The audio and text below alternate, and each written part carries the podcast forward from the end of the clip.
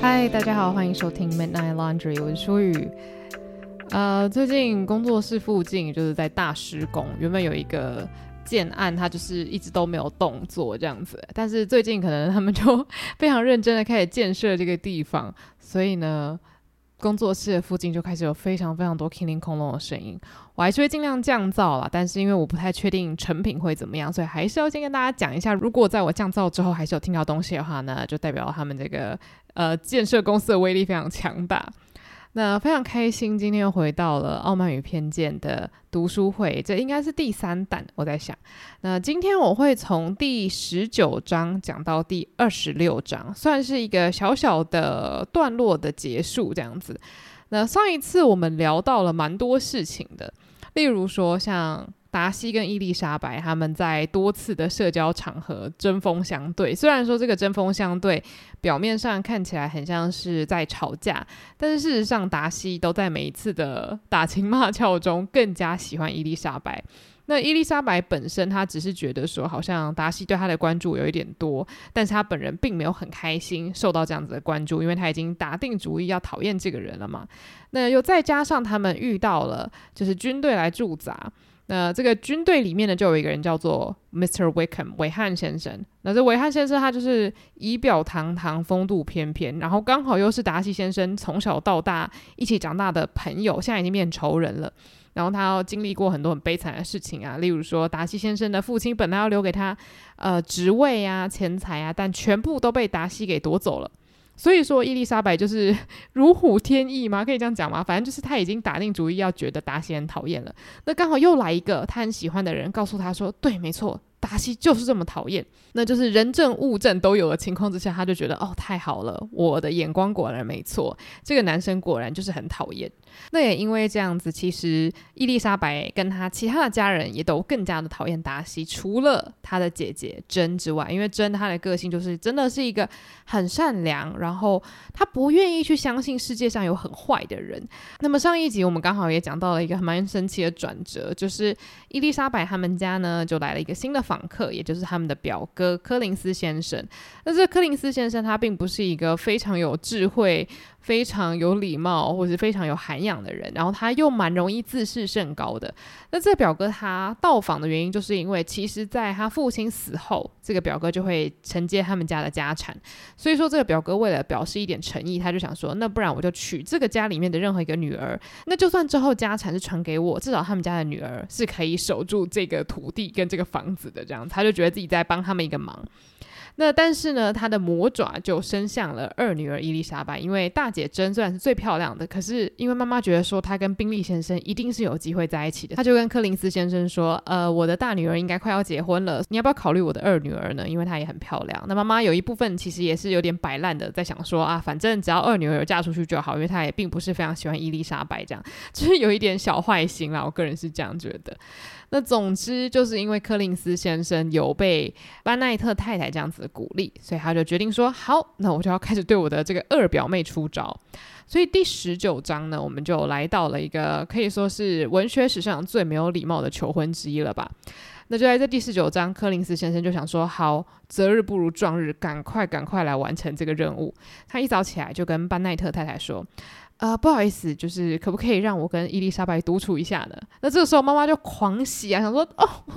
这就是我在等待的时刻，我的二女儿等一下就会变成一个即将要结婚的女子了。哦，我的人生怎么可以这么的美好？这样，那其他人当然就是有点看好戏啦，或者是想说啊，会发生什么事情？但是最害怕的人莫过于伊丽莎白，因为他就想说。不会吧？不会真的要求婚吧？天哪，我逃走都来不及了。但是他就这样半推半就的想说，如果我不面对的话，这件事情也不可能就是让我逃走这样。所以后来他们两个的确就真的独处了。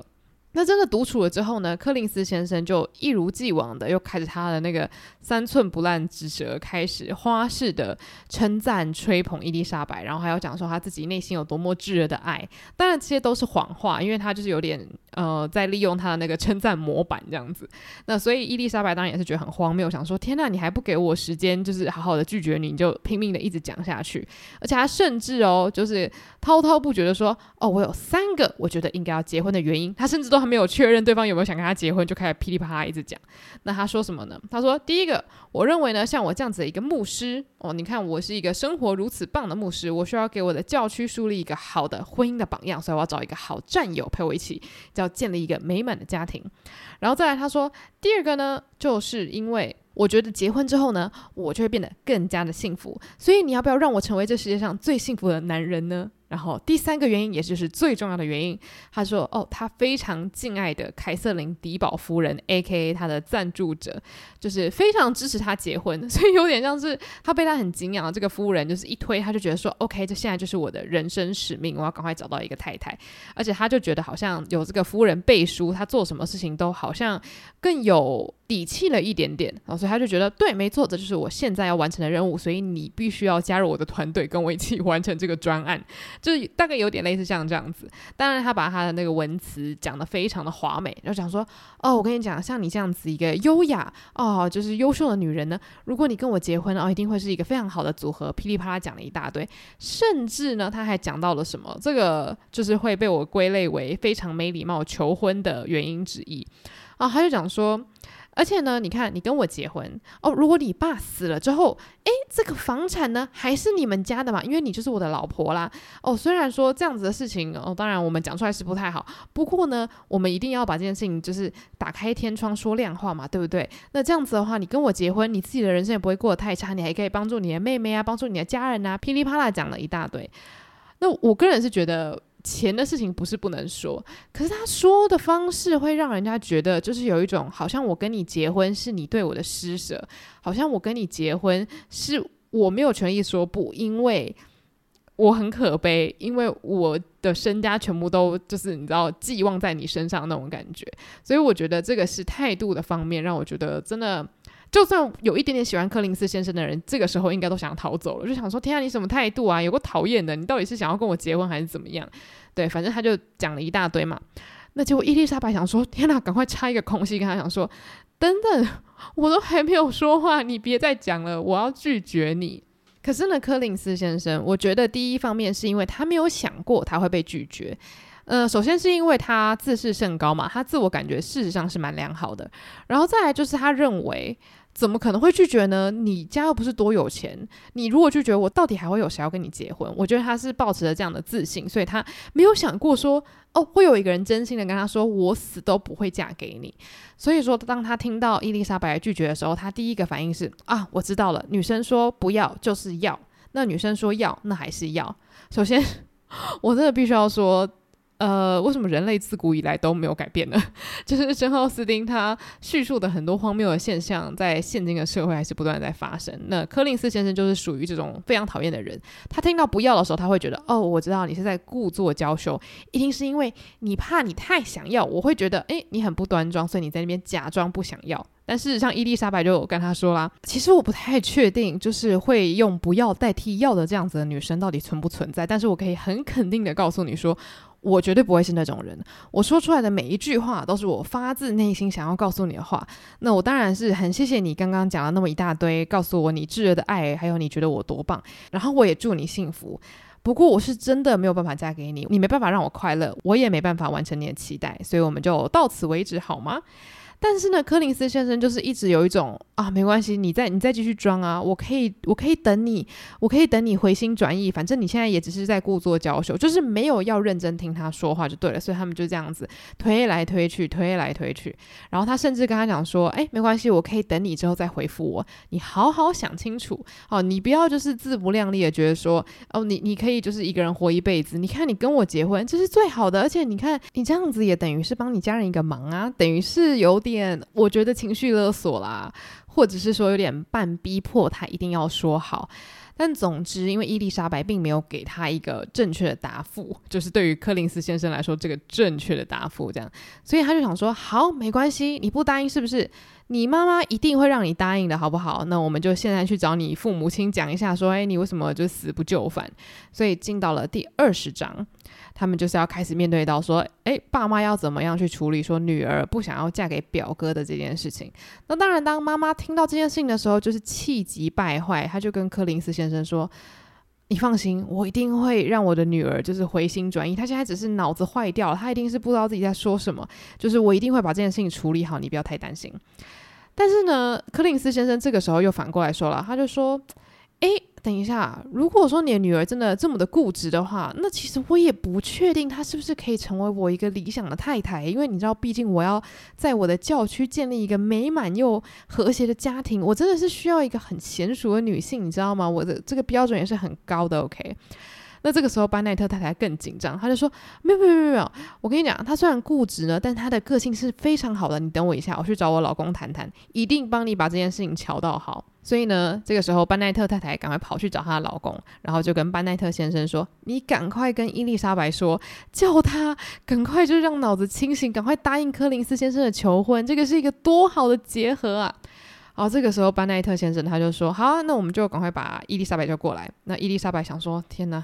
这件事情到底要怎么样才可以就是放过我？那这个时候，爸爸就说：“诶，伊丽莎白，刚刚听说柯林斯先生跟你求婚是不是？”然后伊丽莎白就说：“嗯，没错。”然后妈妈还说：“如果你不跟他结婚的话，我这辈子就不要看到你了。”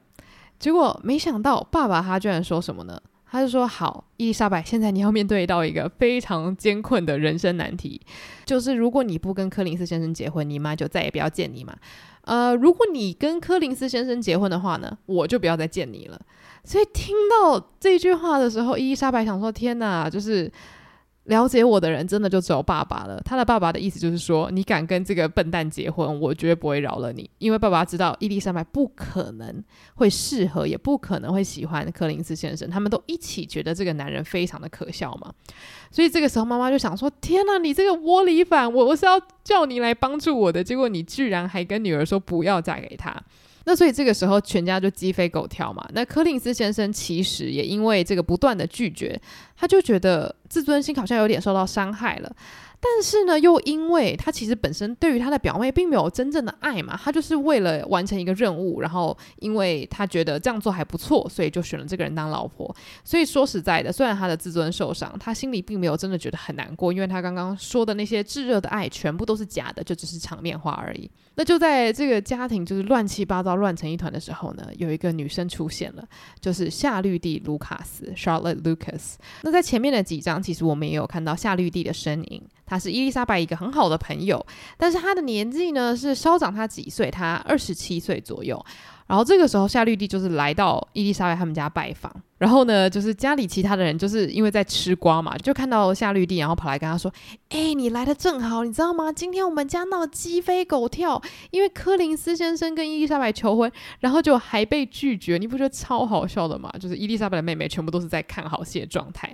结果夏绿蒂就。你知道，就是在这个混乱的时间拜访嘛，所以他就不得不加入他们，也被迫要去听伊丽莎白被他妈妈骂这样子。他妈妈就觉得说，诶，如果你拒绝这个好对象，以后你变成一个老小姐，然后呢没人养你，你你觉得很开心是不是？对于伊丽莎白的妈妈来说，结婚不是说要帮自己的女儿找到一个又帅、他们又喜欢的男人，她要找到的是一个身家好、钱多的男人，因为。当时十八十九世纪，他们要找的就是长期饭票啊，他就会觉得你要求那么多啊，要是以后没人娶你的话，那你你哭我也没办法救你哦。不过这个时候就已经有点来不及了，因为呢家里这样子闹嘛，所以柯林斯先生也觉得说好啊，如果你不想跟我结婚的话，OK OK，那我也没必要一直跟你死缠烂打嘛，所以他就跟班奈特太太说。好啦，如果说就是事情是这样发展的话，我也不会就是你知道怨恨我的表妹的哦，就是你不要担心，我们以后就再也不要提起这件事情，我们就当这件事情已经翻篇了，OK？那我就再也不会去想说要娶任何你的一位女儿了。那对于柯林斯先生来说，他其实没有太大损失，但是对于班奈特太太来说，这个就是晴天霹雳一般的讯息。那这个求婚闹剧呢，就在二十章这边画下了一个句点。接下来我们进到二十一章，柯林斯先生在被拒绝之后，虽然他明确的表示说他并不会怨恨伊丽莎白，但事实上伊丽莎白确实是伤害到他的自尊心嘛，所以他们在家里遇到的时候，柯林斯先生还是要摆一个态度，就是好像看起来气扑扑的样子。不过让伊丽莎白比较松一口气的地方就在于，因为夏绿蒂来拜访他们，所以夏绿蒂呢，他就蛮常陪伴。柯林斯先生呢，就跟他聊聊天啊，转移他的注意力啊。那伊丽莎白心里就觉得哦，非常的感动，他就觉得啊，果然是我的好朋友。你知道，就是转移他的注意力之后，我就不太会被柯林斯先生那个不友善的目光给影响了。那这个时候呢，他们也回到了他们正常的生活啊，有的时候会去镇上啊，然后去打听说，诶，韦翰先生回来了没啊？如果大家有点忘记的话，我们来复习一下，韦翰先生去了哪里？就是之前呢，宾利先生开了一个舞会。那本来伊丽莎白有一点期待，说可以在舞会上面跟韦翰先生可能跳个舞啊，聊个天呐。可是韦翰却没有出现。那他就想说啊，一定是因为他想要避开达西先生。那果然就是当他们在镇上又遇到了。韦翰先生的时候，他就有讲说啊，对，没错，我几经思量，我就会觉得我真的不应该出现在那个舞会上面，所以我就想说，好吧，那我就找个借口不要出现。当伊丽莎白听到这件事情的时候，他就觉得，嗯，韦翰先生真的是一个很有智慧的人。你看，他居然为了愿意要不让大家尴尬而就不参加舞会，哇，真的是牺牲很大这样。而且呢，因为他们家就真的很喜欢韦翰嘛，所以当他们发现韦翰回来的时候呢，也更常邀请他来家里吃饭，就是变成他们家的一个常常来的座上宾。不过呢，好景不长，接下来马上就发生了一件让人蛮难过的事情，而且是非常突如其来的一个消息哦，就是大姐真的她收到了一封信，然后，她拿到那封信的时候，边读整个脸色就垮下来。伊丽莎白就想说：“诶，他怎么了？”结果一看就发现，原来这封信带来了一个噩耗，就是宾利先生他们一群人都要离开了。而且当真收到这封信的时候呢，他们全部的人是真的已经离开了，就是完全没有办法说再见的一个状况。那这封信写的人是谁呢？是宾利先生的妹妹卡洛琳·宾利 （Caroline Bingley）。那这个卡洛琳呢，之前我们就已经知道，伊丽莎白并没有很喜欢她。伊丽莎白就觉得他们家的女生都假惺惺的就。在人面前都说人话，但是在你背后好像就一副觉得你无足轻重的感觉。那总之在这封信里面呢，他就讲说啊，因为他们有很多事情要处理，然后他的哥哥必须要去伦敦办事情，所以呢，他们短时间内应该都不会再回来这个 Netherfield 的庄园。简而言之就是，诶，我们这辈子会不会再相见，那就看缘分啦。哎，可能是不会喽，这样子。虽然说他在信中还是有写到说啊，希望我们可以一直常常通信啊，我永远都会是你好朋友。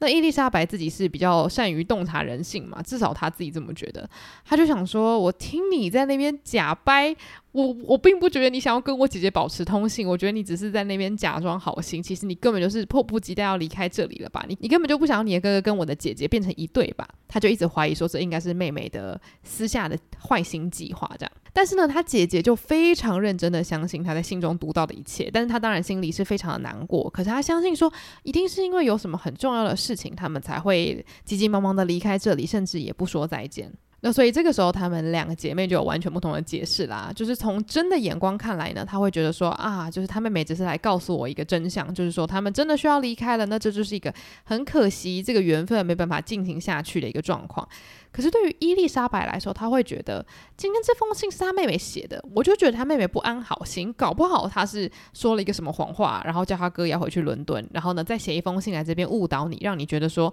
哦，他们好像对你不闻不问，根本就懒得跟你道别就离开了。而且在信中有一段非常耐人寻味，这个卡洛琳宾利呢，他就用了一个好像很亲密的口吻讲说啊，我好想跟你分享一件事情哦，就是我认为啊，我的哥哥跟达西先生的妹妹是天造地设的一对，所以我真的是很希望他们有机会可以在一起。那我就把这个小小的秘密的兴奋之情分享给你了，我的好朋友。那对于伊丽莎白来说，她会觉得你这是公开挑衅啊！你明明就知道你哥哥爱我姐爱得要死，然后你还在那边假装跟她是闺蜜，然后说什么哦，我觉得她跟达西小姐很配，根本是你自己想要让你哥跟达西小姐结婚吧？因为你就想要跟达西他们家越靠近越好。可是真他的想法就是，嗯，大家都是大人啊。如果他哥哥真的喜欢我的话，又有谁可以阻挡得了呢？如果说他真的喜欢达西小姐的话，那我也我也没办法了。虽然我是真的蛮蛮失望、蛮难过的，可是我不相信他的妹妹或者是达西先生有能力去操控他的内心。那我觉得他这个当然是相信说宾利先生是有能力去做自己的批判性思考，还有独立的抉择嘛。可是因为伊丽莎白相信他妹妹，还有。达西先生都非常的恶毒跟坏心，所以他会认为说他们一定有某种能力可以去 扭曲他的思路，或者是要掩盖部分的事实。那总之呢，我自己是认为，其实卡洛琳宾利在这封信里面蛮清楚的去表达说，我没有想要你跟我的哥哥有任何超越友谊的接触，我希望我的哥哥可以跟达西小姐结婚这样子。那所以，总之呢，这两个姐妹虽然对于这个写信的人她的出发点是什么，就是有点争执不休，但他们共同的结论就是，宾利他们一群人加上达西，短期内这个冬天是不会再回来了。那其实好几个月的时间会改变很多，即便你们两个是真心爱着彼此好了。没有办法见到对方的情况下，谁都难保突然就是你要杀出一个什么程咬金，搞不好冬天的时候他就跟别人在一起了。所以对于当时的人来说，没有办法在一个社交季跟对方就是有一个好结局，其实就代表说你人生充满了很多变数。就算你现在很喜欢他，真的是难保三四个月之后你们这段姻缘就拆了这样。所以说，其实真他就有一个觉悟是好，那我就要放下我对这段感情的期望，无论未来会发生什么事情，至少我可能就不能再去。思考说，我跟他有没有未来了？那当他们家的妈妈，也就是班奈特太太知道这件事情的时候，就是气急败坏。她想说：“我我的命怎么这么苦啊？就是我。”我的女儿就是才刚拒绝一个求婚，另外一个感觉会有好姻缘的女儿，现在也没戏唱了，怎么会这样子？但因为他的女儿呢，并没有跟他分享信中全部的资讯，所以他一直抱持着一个乐观的想法，是说，诶，他们一定会再回来的。所以如果他们再回来的话呢，一定要好好款待他们，希望还是有机会可以再把这个姻缘重新的牵起来。以上就是第二十一章所发生的事情，接下来第二十二章。非常荒谬的就是某人又要再一次求婚啦。那我们来讲一下这个第二次求婚是怎么发生的。我只要讲到柯林斯先生，我整个人就是没有办法让我的嘴角往下掉，因为他就是一个非常非常荒谬的人。好，总之在第二十二章呢，班奈特他们一家人就跑到了这个卢卡斯的这一家去吃饭，那这卢卡斯一家就是我们刚刚讲到那个夏绿蒂卢卡斯的家嘛，所以说在这个饭局上面，柯林斯先生也在。那柯林斯先生在那边的时候，夏绿蒂依然就是非常不厌其烦的陪伴他，所以伊丽莎白就跟他讲说：“诶，真的是非常谢谢你一直陪伴他，让他就是心情还挺好的，真的是省去我很多的麻烦。”但是呢，珍奥斯汀就有在这边提到啦，他就讲说，的确，夏绿蒂是帮了伊丽莎白一个忙，可是呢，其实夏绿蒂她也有在为自己着想，她的这个善举呢，并非完全的是为了她的朋友。因为呢，他就想说啊，既然柯林斯先生已经被伊丽莎白拒绝了，那我是否要赶快抓住这个机会呢？因为他就是想要找一个人结婚嘛，我就赶快趁这个短短的时间内给他一些比较温柔的感觉，让他觉得我是一个可以结婚的对象，我是一个可以求婚，而且求婚会答应的对象。所以其实他有点想要一石二鸟嘛，他想说啊，反正没人想跟柯林斯先生讲话，我就来帮助你们。那同时，我希望也有机会可以成为柯林斯先生的潜在对象。所以的确呢，第二天早上，柯林斯先生就火速溜出了伊丽莎白他们家，然后跑到了夏绿蒂卢卡斯他们家，然后说：“请你嫁给我好吗？”那夏绿蒂卢卡斯当然他已经有在预期这件事情的发生嘛，他就想说：“没错没错，这就是我想要的。”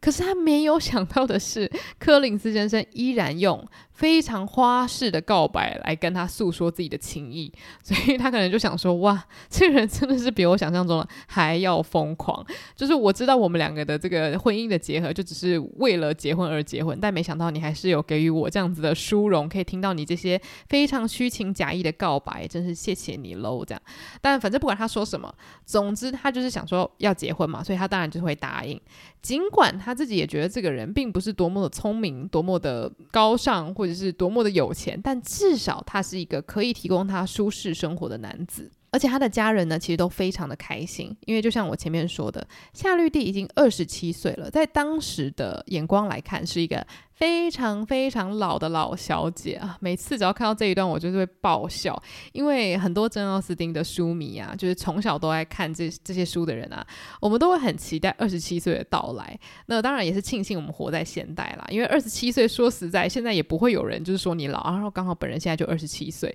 所以就是 很多时候大家就讲说：天哪，我已经快要到达这二十七岁年龄了，在这个傲慢与偏见宇宙里面呢，就是会被认为是个老小姐的年纪，因为就是有特别提到说夏绿蒂她二十七岁，然后她觉得非常的恐慌。因为呢，他的这个年纪就已经是过了适婚年龄，就是最佳的结婚年龄。然后他的家人也非常担心他，就是会一直到老都嫁不出去，然后他们必须要去养他，因为他也没办法去工作嘛。这个时候女生就是你要去工作的话，你去你就是去当家庭教师。可是家庭教师的那个。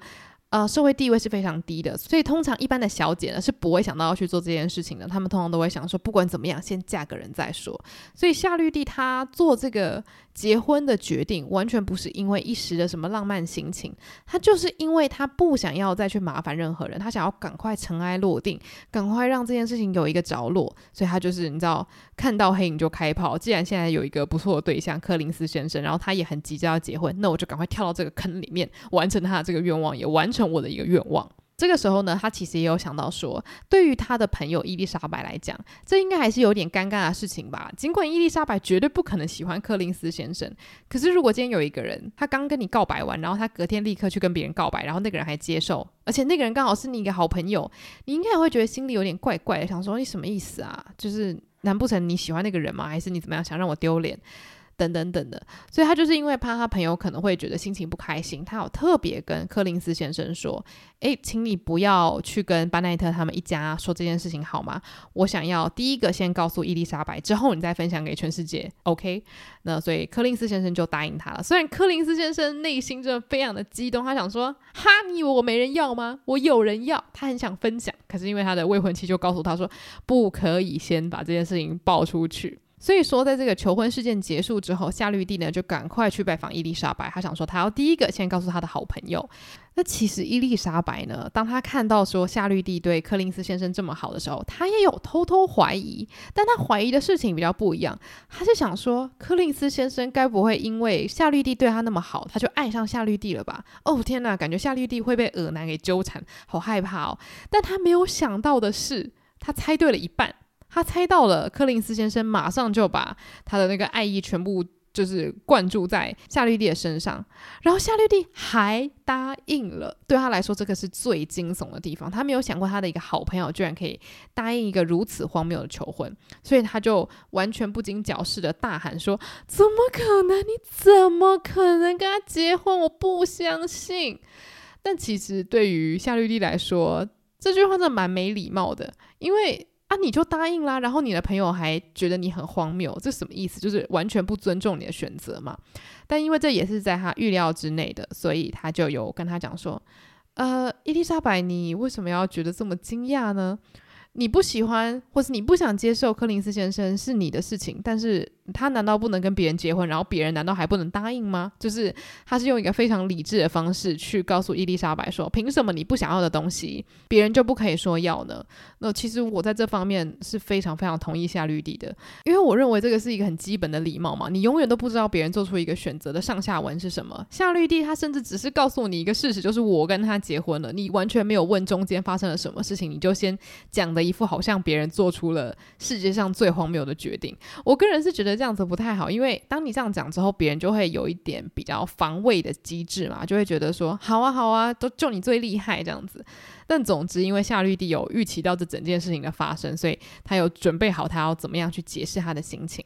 他就说啦：“我知道你会很惊讶，可是我从来都不是一个浪漫的人，我也没有说我要跟个什么我人生挚爱结婚。我就是想要有一个舒舒服服的家，可以让我去打理，我也不用让我的父母一直担心我未来可能没有人养这件事情。我觉得这个对我来说是最重要的，所以我相信我未来还是会过得很幸福，因为对我来说，幸福的定义。”就是我可以舒舒服服的生活，而不是跟我最爱的人结婚。所以我觉得夏绿蒂的头脑非常的清楚，因为他知道他自己对于幸福的定义是怎么样子，所以他当然可以获得幸福嘛。那对于伊丽莎白来说，她的幸福定义可能不一样。可是我觉得伊丽莎白她就是比较容易去用自己的想法去评断人家。那当然，她后来也知道自己其实做的不是很对，所以她就稍微收拾了一下自己的情绪，然后说：“嗯，没错没错。然后我也希望你们可以过得很幸福。”虽然说他内心深处还是认为这整件事情荒谬至极。而且他会觉得，天呐，我朋友居然可以就是不顾自己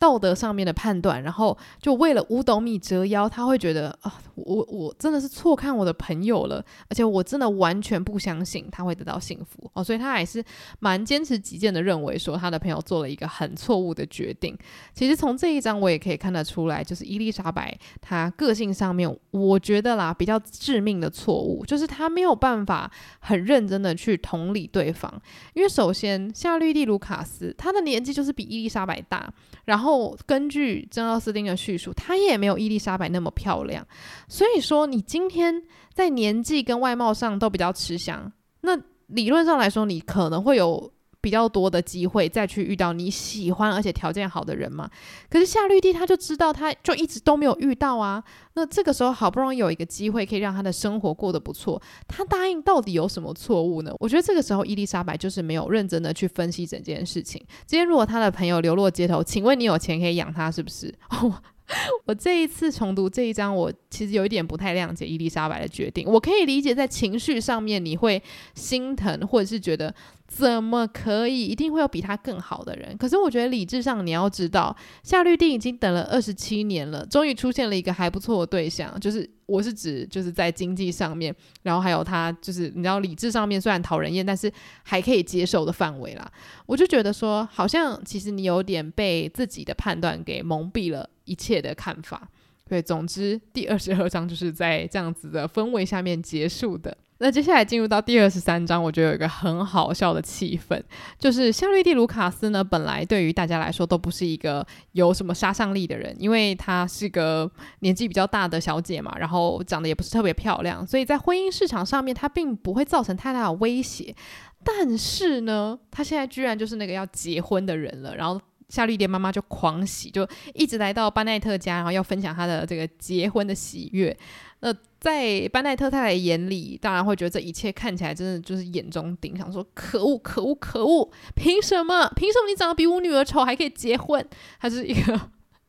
非常情绪化，而且完全不经矫饰的人哦，所以他是非常的不爽这整件事情，所以夏绿蒂瞬间变成全民公敌，因为班奈特太太真的是羡慕、嫉妒、恨到一个不行，尤其是当她想到说未来她的老公如果过世了，夏绿蒂就会变成他们家的女主人，因为她就会跟着柯林斯先生一起继承他们家的这个房产嘛，她就想说：天啊，我真是气到我要脑溢血，怎么可以有这种事情？那反而是因为这样子，伊丽莎白又会觉得说：“天哪，呃，我的朋友被讲成这样，实在是有点可怜。”所以她反而会来帮腔。就即便她呃不是很认同她朋友的抉择，但是她依然会觉得说：“啊。”我就没有答应柯林斯先生了，所以我们家本来就不会有任何一个人跟他结婚了，所以妈妈你也就是你知道别太难过了，就这本来就是一个板上钉钉的事情了，无论他跟谁结婚，就算不是夏绿蒂，也不会是我们家的任何一个女儿嘛。不过他妈妈也是过了好几个月才真的愿意去原谅这整件事情。他妈妈不只是非常的羡慕、嫉妒、恨夏绿蒂，还有他们一家人，他也非常的气他女儿，就是当初并没有答应柯林斯先生求婚的这件事情。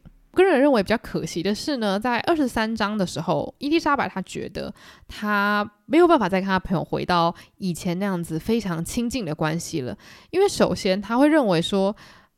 我对你的人格好像有点不了解，你居然会选择一个我这么讨厌的人，那就是因为这个关系，他会觉得他好像没有办法再跟他维持这么亲密或者是无话不谈的友谊。所以也是因为这个样子，他就有一点把自己人生的重心从他的好朋友转移到他的姐姐身上，因为他的姐姐其实也算是他的最好朋友嘛。那也因为他对于夏绿蒂是有点失望了，所以他现在就是全心的关注到底他的姐姐珍有没有机会，就是再去跟宾利先生，呃，你知道有任何的联系。所以说，其实珍呢，他很快的也就有写信给。宾利的妹妹，然后他就很希望说可以收到一些回信啊，知道说他们未来有没有打算回来啊，或者他们在伦敦会待多久啊，反正就是任何一点近况都好，就是希望可以得到一点什么消息。可是呢，他就是一直没有收到回信。那这个时候你就可以怀疑啦，是不是其实卡洛琳宾利根本就懒得跟他同行？他前面说什么想要维持友谊都是骗人的这样。那这个时候，伊丽莎白，因为她本来就觉得事有蹊跷嘛，她其实也很担心，因为一方面她看到她的姐姐日复一日的担忧跟悲伤，虽然她很努力也要去隐藏这件事情，可是她的姐姐是真的非常喜欢宾利，所以这件事情就是有点超出她的控制嘛。就是当你很喜欢一个人，然后你又见不到他的时候，尽管你真的很努力去掩饰，你脸上的那种失望，可能都还是非常的明显。那伊丽莎白她真正担心的事情就是，如果她妹妹真的想要插手她哥哥的事情的话，她搞不好真的有可能就这样子把鸳鸯谱点成了，搞不好真的会把宾利跟达西小姐真的就是你知道送作对，因为宾利她的个性本来就是一个比较柔柔温温的，可能都不太会去反抗自己的家人或自己的好朋友，所以这一章呢就结束在这样子双重的打击。啊，第一个打击就是。柯林斯先生要跟伊丽莎白的好朋友结婚，然后第二个打击就是宾利先生毫无音讯，根本不知道他什么时候会回来，甚至有可能他被他妹妹绑架了，或是心灵操控，反正就是可能会告诉他很多不是事实的东西，然后让他不要跟朕在一起。那接下来我们就要来到二十四章。那二十四章呢，首先有一个嗯介于中间的好消息吧，就是宾利小姐终于回信了。那宾利小姐她说什么呢？她说啊，我们决定在伦敦度过冬天，然后代表说，诶，今年他们是不会再回来了。然后他哥哥呢，哦，诶，就是在临走之前没有办法去跟他送行啊，是真的觉得很抱歉。但是这封信就是完全没有宾利先生亲自书写的声音，全部都是妹妹代笔的。所以这个时候还是有一个疑云，就是宾利先生对于这整件事情的理解到底是什么？你突然就是要离开一个你很喜欢的地方，然后你完全没有办法跟你喜欢的女生告别，你怎么会一封信都不写？请问你在想什么？就这件事情完全不符合人性嘛，对不对？所以呢，真他就继续把这封信读完，但是里面就是一些非常有礼貌、非常华丽，然后非常不实际的辞藻。所以他读完之后就彻底心碎，他就想说：“OK，就是我懂你意思了。你的意思就是说，我们就是维持这样子表面友好的关关系，但是你实际上的意思就是叫我不要再去烦你，或者烦你的哥哥了，对吧？”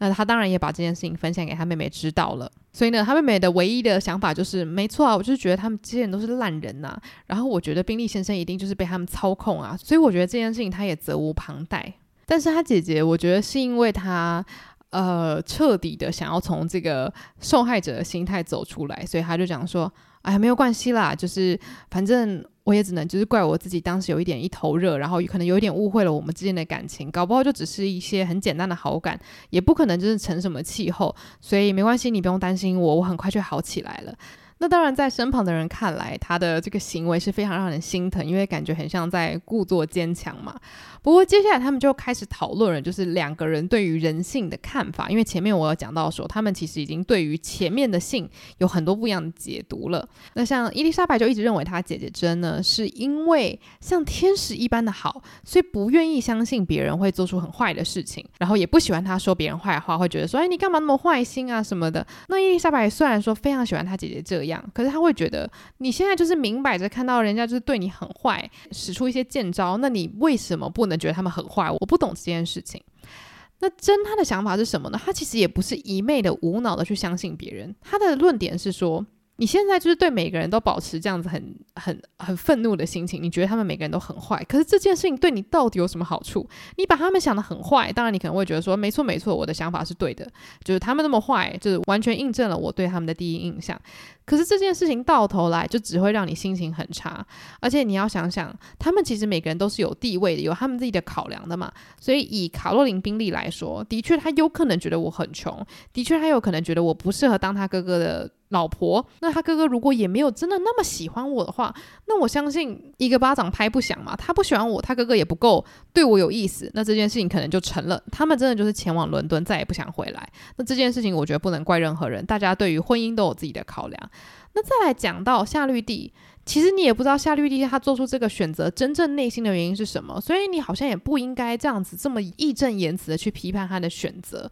然后把人家的婚姻讲得好像永远都不会幸福，搞不好他们之后可以过得还不错啊！你不要用你的想象力去揣测别人的生活到底会怎么样子，所以他们两个对于人生的看法是差非常多的。而且真的，他不太愿意相信说世界上有那么多的人，就是你知道，工于心计，有这个闲暇时间去一直计划说要怎么样害别人啊，怎么样让自己可以得到最好的利益呀、那虽然这件事情我是不太苟同啦，的确有人真的是闲到每天都在想要怎么陷害别人，这方面我可能是比较同意伊丽莎白。不过我的确觉得伊丽莎白她对于人那种。很有批判性的想法，其实到头来都只是让她心情非常差而已。因为就算证明了她的判断是对的，也不能改变，就是她一直都很愤怒，然后觉得大家都很坏这件事情。那所以当然，她们两姐妹对于宾利先生消失的这个事件没有办法达成一个协议嘛，她们没有办法对于人性有相同的看法。而且真呢，她就是真的认为说，好啦，如果今天他们真的想要她去选达西小姐的话，我也没话说，因为人家就是比我有钱，她的那个出身就是比我高贵。那在这方面，我真的是没有什么竞争力。所以如果他真的，因为这样子不爱我，那我也没什么好说的啊，那我只能就是怪我自己，你知道是出生在不对的地方喽。所以也就因为这样子，她们姐妹俩就是之后都没有再谈到这件事情，就是让她封尘成为一个回忆这样。那当然家里的人都很明显知道说真是有一点失恋了啦，因为毕竟他跟宾利之前那个你知道爱火是他们家人全部都看得出来的，所以。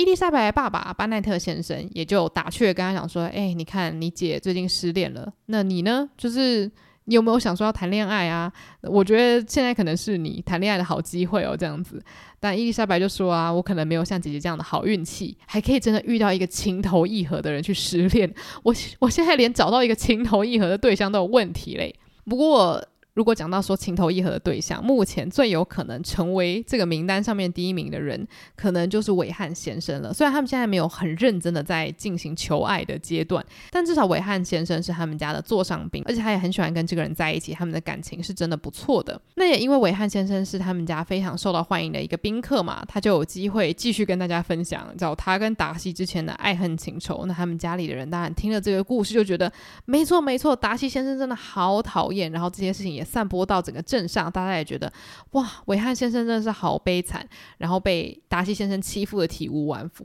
唯一一个觉得事情可能有蹊跷的，真的就只有大姐真，因为他会觉得现在我们也没有双方对峙，我们也没有真的有证人第三方可以来讲说，没错没错，就是达西先生真的很坏，然后韦汉先生真的很可怜，所以他会觉得，如果我没有看到一个证据确凿的东西出现的话，我没有办法对于他的。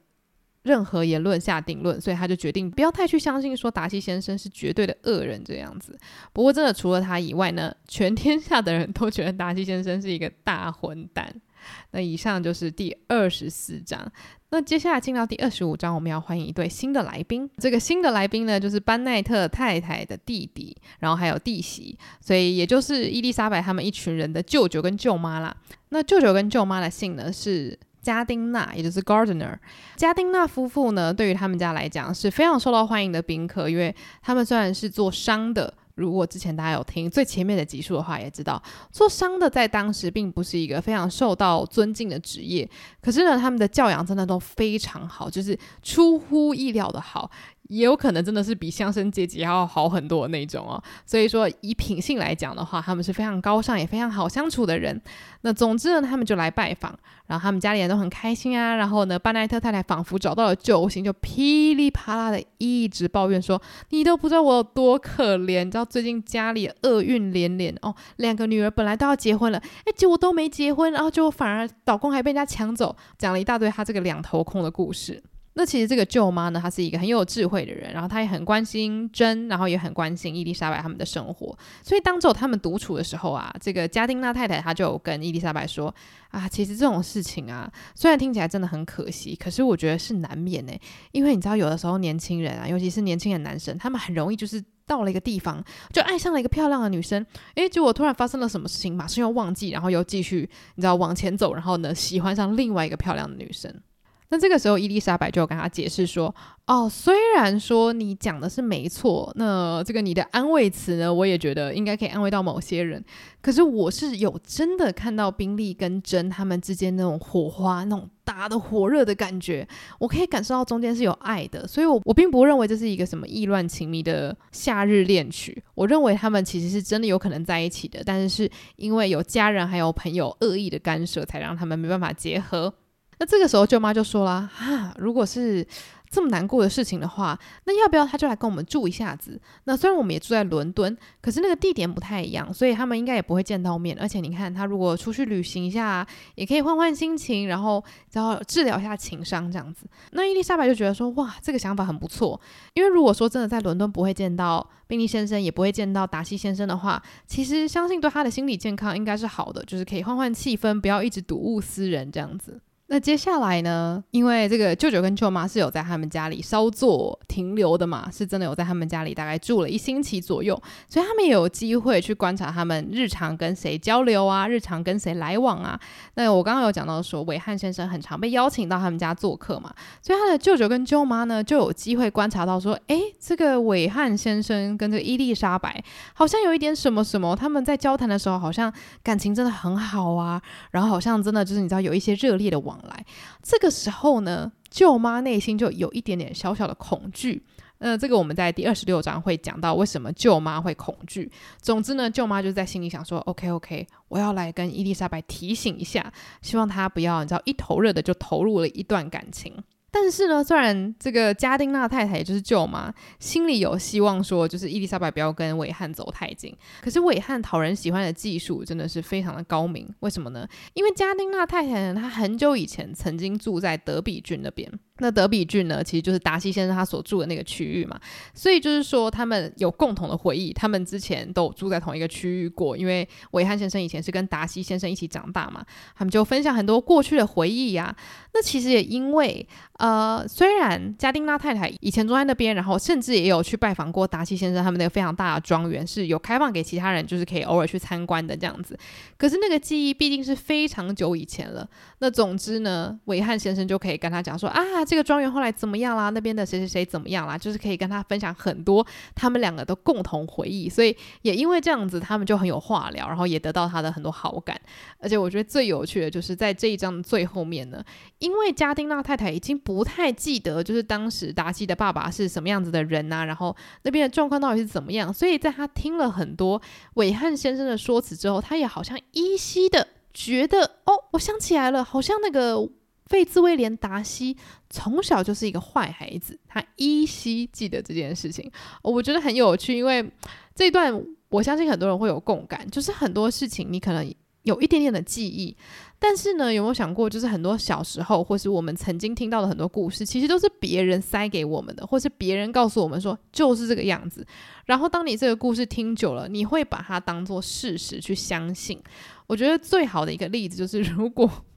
这个可能不常见，但是就如果你们家族有一些你知道，就是世仇，或者是一些你们共同很讨厌的亲戚，好了，可能有很多事情你并没有第一手经历，可是你的爸妈，我讲就是白话一点，可能以前被某个亲戚冲扛过，所以你的爸妈就是你知道，多年来痛恨这个人。那假如他们就从小一直告诉你说，这个人他做多少坏事，叭叭叭叭叭。那假如说你真的可能看过两三次这个亲戚做出了不是很好的行为，或是对你不是很礼貌，但也许这个对你来说本来不是什么，但是结合别人之前说的那些事情，就可以很有自信的说，对对对，这个亲戚就是一个大烂人。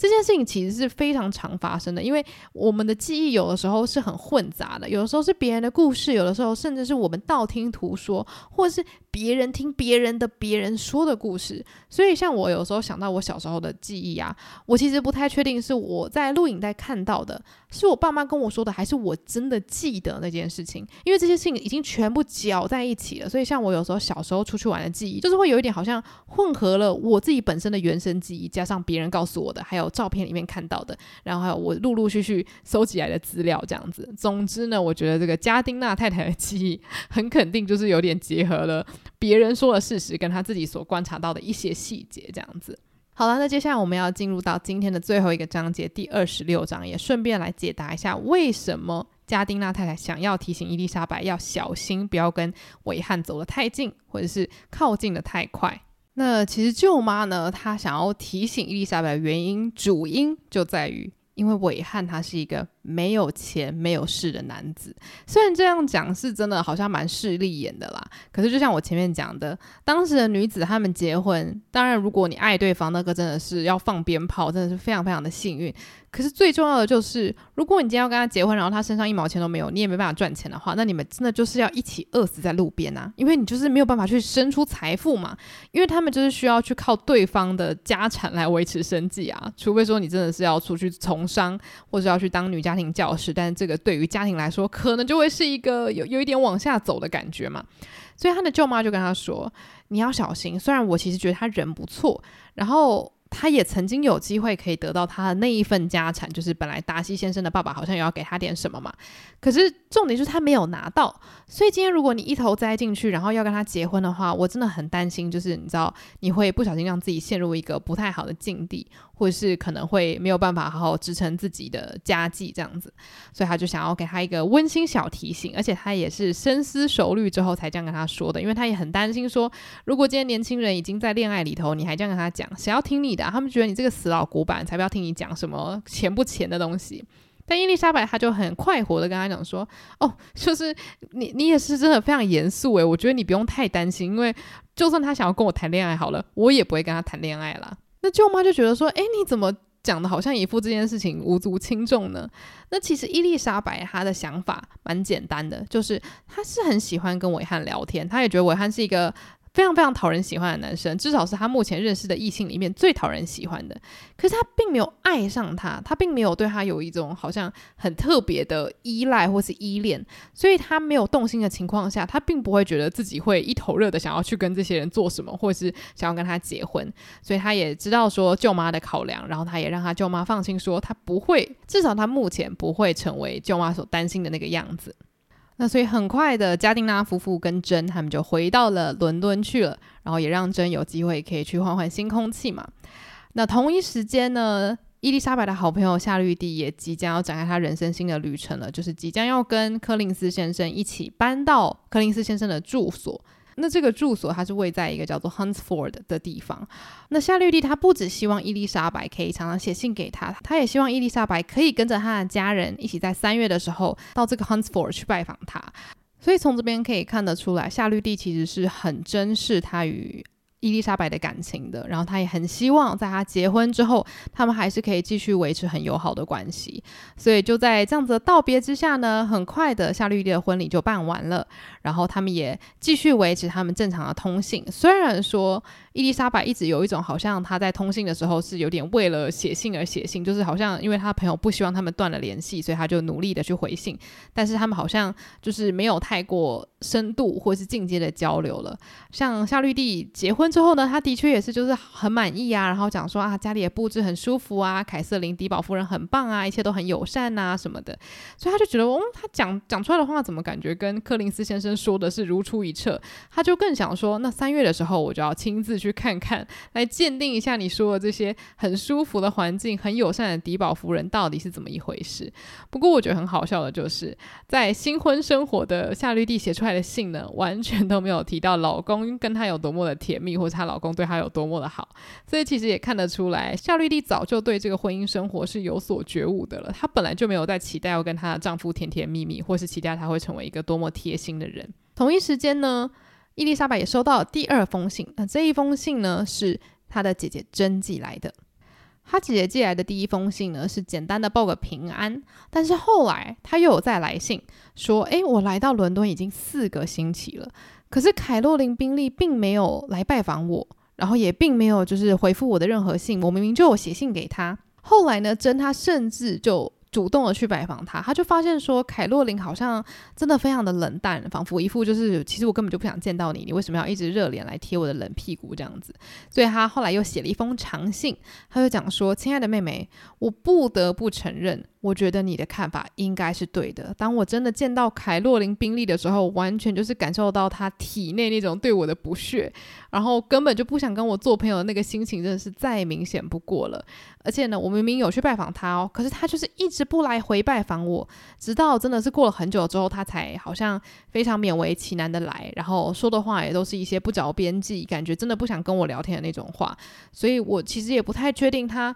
到底为什么要这样对我，因为明明当初就。是他主动来想要跟我成为朋友的，所以我不知道他为什么现在好像一副就是我一直要去死贴他，好像一副我很想要就是你知道扒他的那种感觉，所以他心理上其实是非常非常受伤。可是他又觉得说，好啦，那如果要跟我建立关系的是你，要跟我断绝关系的也是你，那我只能说这个就代表你自己的人品有点问题，也是跟我应该没有什么太大的关系，这样子。但是同时呢，针对于宾利，的确还是有一些疑问。他就会觉得说，如果我去拜访他妹妹，他理论上一定会知道我在伦敦呢。那为什么他不来拜访我呢？他对我难道完全一点就是你知道在意的心都没有了吗？所以他对于这件事情算是彻底的死心了吧？他想说，我们现在距离如此近，你都懒得来拜访我，那你怎么可能是对我上心的，对吧？所以后来他在信中就写到说，就让我们让这件事情就此结束，我们别再提到任何一个字。然后他也讲说，诶，你三月的时候呢，千万一定要去拜访夏绿蒂，我相信你一定会玩得非常开心的。然后他姐姐就结束了这封信。其实真的是一个非常善良的人哦，虽然有抱怨了一些自己的生活，但他还是很关心伊丽莎白，就是即将要展开的这个小旅行。虽然伊丽莎白读完这封信，当然心情是挺差的，她就会觉得天哪，为什么我姐姐必须要受到这些烂人对待？为什么一定要被这些烂人这样子耍得团团转？可是他同时又觉得说，还好，就是他们之间也没有什么承诺，那可以就是适时的让这件事情就是画下了一个句点，也算是不幸中的大幸了啦。那他也想说，如果宾利真的去跟达奇先生的妹妹结婚的话，感觉肯定不是什么多开心的婚姻。他就觉得，好啦，随便你，不想管你了，你就自食恶果吧。那在这一章的最后呢，舅妈也有就是写信来关切一下伊丽莎白的爱情生活，因为前面我们有讲到说，舅妈有一点担心她跟这个维汉士兵走得太近嘛，可能会擦枪走火，不小心跟一个没有地位、没有钱的人，就是你知道闪婚，所以她就写信说：“哎，伊丽莎白，你最近过得怎么样啊？”那伊丽莎白就讲了一个让人有点小小惊讶的事情，她说什么呢？他说：“呃，虽然这件事情并不是很开心，不过我还是告诉你吧，就是伟翰呢，最近好像对我完全失去了兴趣，他好像有别的意中人了。但是呢，他就有提到说，因为我本身对他并没有就是真的有爱情的成分嘛，所以我也只是就是虚荣心稍微被伤害到了。就是当一个人本来对你献殷勤，结果他现在换一个人献殷勤，你肯定感觉上不会太好。可是如果你没有真的爱这个人的话，你不会撕心裂肺的觉得说啊，你不爱我，我好可怜这样，那个是完全不一样的感受。就是一个是被抛弃，那一个只是好像自尊心有一点点受到小小的屈辱这样子。那这件事情反而对于舅妈来说是个好消息嘛？她想说啊，太好了，还好你没有投入太多，你知道你的心力，然后还好你没有真的爱上这个人，所以他并没有伤害到你。而且呢，现在韦翰先生这个新的献殷勤的对象叫做 Miss King。